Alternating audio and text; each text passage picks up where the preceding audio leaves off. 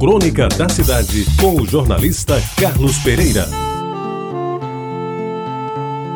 Amigos ouvintes da Tabajara, estávamos no final do governo de João Agripino, que já tinha inaugurado as mil obras prometidas e bem divulgadas por Noaldo Dantas, à frente de uma secretaria com nomes de peso, entre os quais se destacavam Luiz Augusto Crispim e Martim Moreira Franco.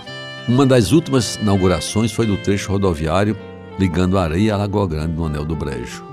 A festa aconteceu na propriedade Vaca Brava e foi uma farra total. Churrasco, cervejas, cachaça de primeira, belas moças da região, além, é claro, dos políticos.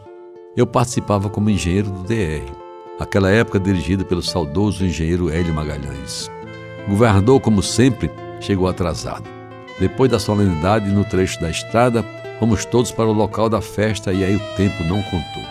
João Agripino bebeu, fumou, abraçou as meninas e não foram os avisos sucessivos do competente piloto Orlando.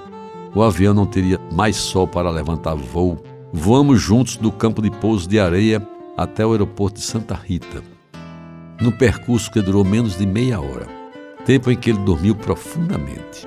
Ao sair do avião do pequeno e acanhado aeroporto daquele tempo, meio trôpego pela quantidade de lapadas de rainha que tinha ingerido sem nenhum alimento sólido, ele passou pelo saguão, se é que aquilo podia ser chamado de saguão, do aeroporto e foi saudado pelo tenente da aeronáutica de plantão, que lhe rendeu a continência de praxe. Ele, meio sonolente, não teve dúvidas e, balançando a cabeça, sussurrou entre dentes para nós, eu e Hélio, que nos postávamos ao seu lado. Espia só! um tenente batendo continência para um governador bebaço. Em seguida, tomou o landau preto, dirigido pelo eficiente motorista Armando, e foi direto para o Palácio da Redenção, onde dormiu até às oito da noite.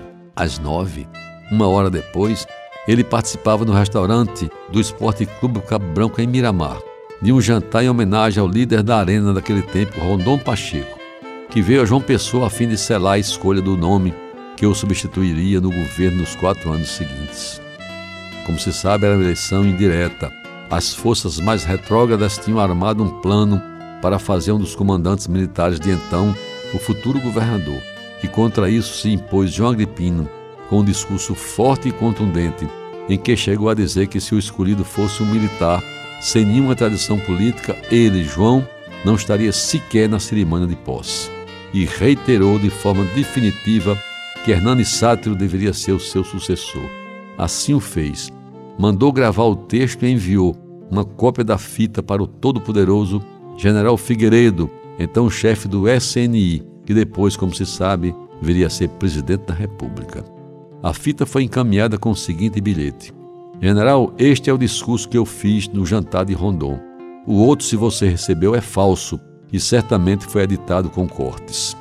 O resto da história todos sabem. Hernani foi ungido e governou a Paraíba nos quatro anos seguintes, graças ao prestígio com os militares, sua biografia de homem decente e honesto, e também empurrado por esse valioso patrocínio de João Agripino, com quem, aliás, brigou no primeiro ano de governo. Como ele sabia fazer as coisas.